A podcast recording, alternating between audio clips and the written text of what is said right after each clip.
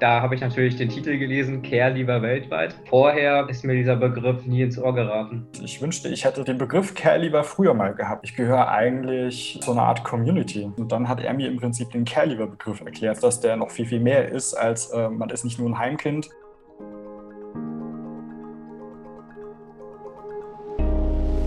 Hallo und herzlich willkommen beim Podcast von CareLieber für CareLieber. Ich bin Alexander Föhmo. Und ich bin Karin Nassar. In diesem Podcast möchten wir mit euch Erfahrungen und Erlebnisse teilen, die CareLieber in ihrem Alltag machen. Dazu gehören insbesondere Gräben und Probleme. Aber es soll natürlich vor allem darum gehen, wie sie diese überwinden können. Was bedeutet eigentlich der Begriff Careliever? Careliever sind junge Menschen, die sich in der Jugendhilfe befanden und nun auf dem Weg in ein eigenständiges Leben sind oder dieses bereits erreicht haben und nun auf sich alleine gestellt sind. Karin, wann bist du zum ersten Mal auf den Begriff Careliever gestoßen? Kannst du dich daran noch erinnern? Ja, tatsächlich ziemlich gut. Und zwar tatsächlich erst über das Auslandsstipendium.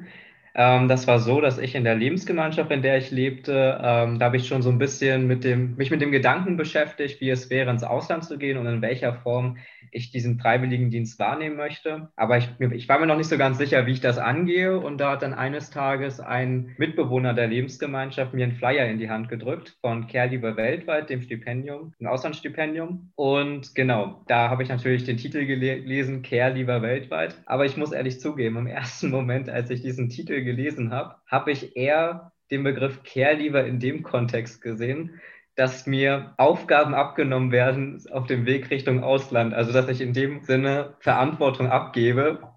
Ähm, ich habe das tatsächlich überhaupt nicht gescheckt. Auch dass es vor allem sich auf Leute aus der Jugendhilfe bezieht. Ich glaube, ich weiß gar nicht, wie ich das einsortiert habe, ob ich das so wahrgenommen habe, dass es wie beim Stipendium insgesamt ist, dass es tendenziell ganz gern gesehen ist, oder ob ich das schon damals als ausschließendes Kriterium gesehen habe. Nee, auf jeden Fall erst so richtig in Kontakt mit dem Begriff und auch mit dem ganzen Netzwerk, was drumherum passiert, äh, bin ich dann erst im Rahmen dieser Vorbereitungstage, der Seminartage gestoßen. Also auch vorher ist mir dieser Begriff nie, nie ins Ohr geraten. Und wie war es bei dir? Bei mir war es ganz interessant und zwar ähm, mein Vater hat mir auch irgendwann mal von Projekten erzählt, die er betreut und dann gibt es Muskelpeer und auch irgendwie Carelever und dann dachte ich so, Carelever, okay, spannend, ist wieder ein Anglizismus mehr, den man hat, aber so richtig erklären konnte man das äh, auch noch nicht so wirklich, was ein Care-Lieber ist. Das hieß einfach nur erst, naja, Leute, die halt aus dem Heim kommen. Also der klassische Spruch letztendlich. Aber so nach und nach hat sich das dann auch ähm, mehr gelichtet, als ich mal so nachgefragt habe, äh, was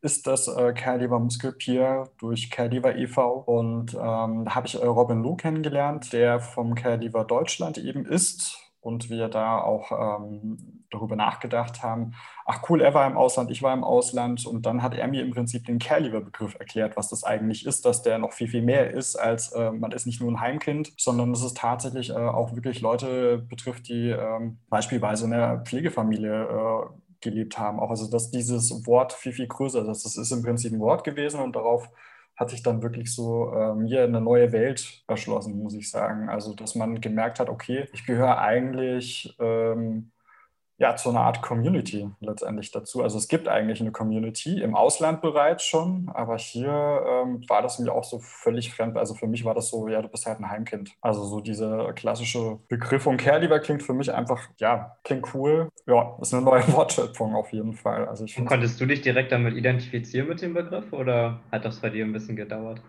Also für mich war das auch, ich habe auch erstmal sehr gefremdelt mit dem äh, Wort, weil ähm, ja, man, ich habe immer auch gesagt äh, für mich selber, also ich bin selber im Kinder- und Jugendhaus aufgewachsen und habe dann immer gesagt, ja, ich äh, wachse im Kinder- und Jugendhaus auf, in einer Wohngruppe, habe ich immer gesagt. Ne? Also wie in so einer Art WG-Wohnen. Ne? So habe ich das eher dann definiert. Und für mich war das dann endlich mal so ein Wort, der positiver besetzt ist, weil ich finde halt schon, äh, so wie ich das äh, gehört habe, also auch bei Forschungsgesprächen, wenn man immer gesagt hat, ja, was ist denn so äh, Ihr familiärer Hintergrund? Was macht denn ihre Mutter oder ihr Vater und das dann so rumzudrucksen und sozusagen, naja, ich bin eher so, also im Heim wollte ich nicht sagen, dass ich im Heim aufgewachsen bin und ich wünschte, ich hätte den Begriff Care lieber früher mal gehabt, weil dann hätte ich äh, etwas gehabt, der positiv besetzt ist oder der neu besetzt ist und hätte sagen können, ich bin Care lieber, ich komme aus dem Kinder- und Jugendhaus, klingt einfach nochmal anders als äh, du bist ein Heimkind, weil man erst einmal denkt, okay, du bist unerzogen, du bist, keine Ahnung, äh,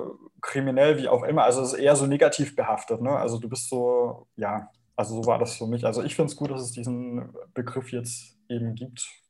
Aber ist auf jeden Fall echt spannend. Also bei mir war das, würde ich sagen, eher ein bisschen anders im Sinne von, also ich bin eigentlich immer extrem offen damit umgegangen, dass ich bei Pflegeeltern beziehungsweise später in einer Lebensgemeinschaft gelebt habe. Ich habe es auch immer Lebensgemeinschaft genannt, wo dann schon die Fragezeichen entstanden sind, weil natürlich unter einer WG kannst du, verstehst du natürlich was ganz anderes.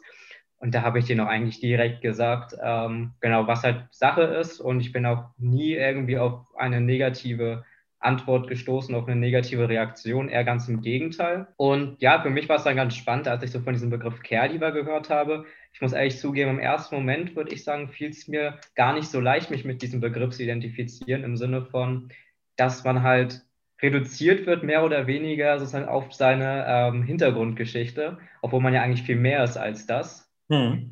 Wobei ich auch sagen muss, natürlich so, dieser Begriff ist im Wandel und man sollte den selbst formen und bestmöglich, dass da eben halt nicht nur dieser Kontext Care lieber dabei steht, aber doch ein wichtiger Aspekt ist, wo man auch hinterstehen kann. Also das Problem hatte ich nie, dass ich mich dafür schäme, irgendwie in einer Pflegeeltern oder in einer Lebensgemeinschaft aufzuwachsen. Eher ganz im Gegenteil. Also rückblickend bin ich da doch eher stolz auf diesen Weg gegangen zu sein. Was mir gerade noch so einfällt, ich kann mich tatsächlich noch erinnern, als ich in der Grundschule war, da hatten wir einen Schüler, da wusste ich auch, der kommt aus dem Heim also da wurde das auch explizit so gesagt, ne? da hatte so gewisse Probleme, war so ein Schulverweigerer auch, also ist immer wieder mal nicht in die Schule gekommen, aber ich fand ihn als äh, Typ eigentlich ganz cool. Ne? Also er war entspannt, man konnte mit ihm quatschen, man hat aber gemerkt, er kommt so ein bisschen so ein Stück weit aus einer anderen Welt. Ne? Also ich habe es immer nicht so ganz verstanden und dachte mir, okay, was sind denn so seine Probleme, warum ist er denn so? Aber ich habe halt so gemerkt, er hat so diesen Stempel, ja, ist ein Heimkind, äh, das ist völlig normal, dass er diese Probleme hat. Also irgendwie andererseits dachte ich, naja, es ist irgendwo gut, eine Entschuldigung, so nach dem Motto, ich bin ein Heimkind, deshalb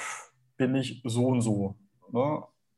Eher nicht positiv ähm, bedeckt. Also ich kenne ihn wirklich nur unter echt negativ und ja, ich hatte immer so ein Stück weit Angst davor, mich so zu bezeichnen, muss ich gestehen. Also ich fand es echt ganz komisch.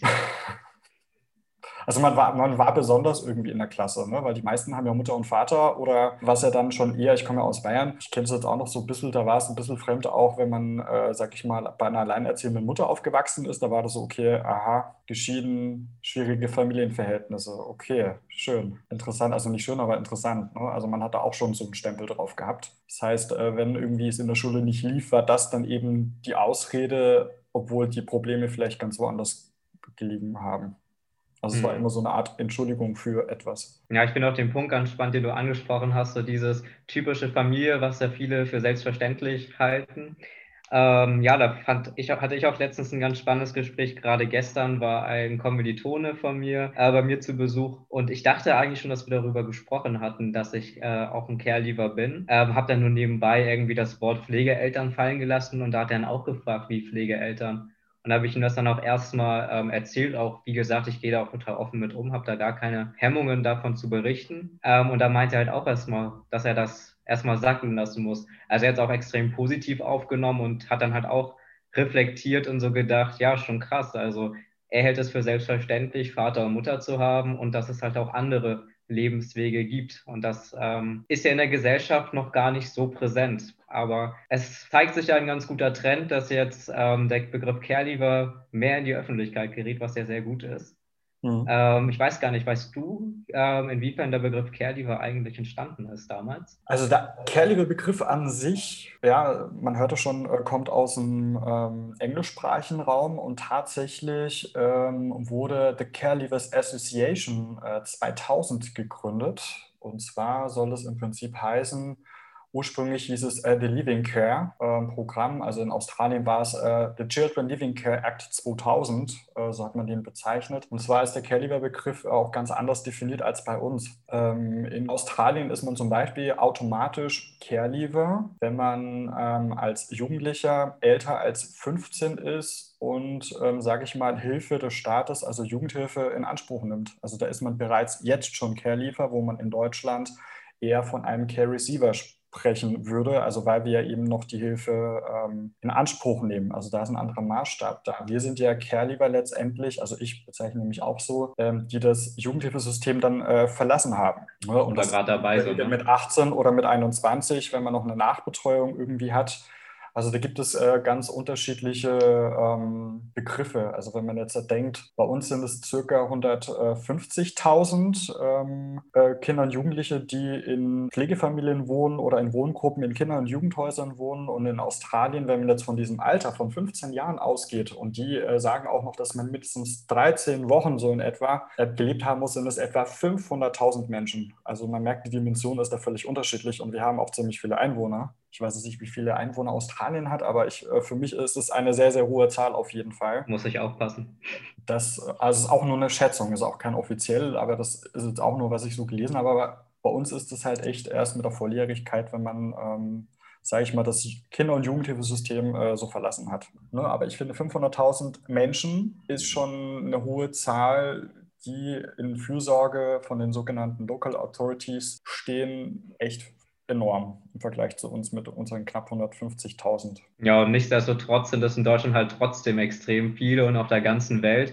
Und dementsprechend ist es halt auch von uns beiden ein Anliegen, diesem Thema mehr Präsenz zu verleihen, weshalb wir ja auch diesen Podcast erstellt haben. Wir würden uns sehr freuen, wenn ihr auch bei der nächsten Folge dabei seid, wenn wir euch weitere Einblicke in das Leben eines Care-Liebers, die Hintergründe und die Motivation präsentieren. Wenn ihr Fragen oder Themen habt, die euch am Herzen liegen oder ihr selbst über eure Erfahrungen berichten möchtet, kontaktiert uns einfach unter brückensteine at socialimpact.eu oder folgt uns auf Instagram oder besucht unsere Webseite. Dieser Podcast entsteht im Rahmen der Initiative Brückensteine Care mit Unterstützung durch die Droso Stiftung. Mehr Infos unter www.brückensteine.de. Wir bedanken uns ganz herzlich bei euch fürs Zuhören beim Brückenstein Podcast. Wenn euch dieser gefallen hat, würden wir uns freuen, wenn ihr diesen abonniert, damit ihr auch die nächste Folge nicht verpasst. Bis dahin wünschen wir euch einen schönen Tag. Euer Karim. Und euer Alex. Seid das nächste Mal mit dabei. Ciao, ciao. Ciao.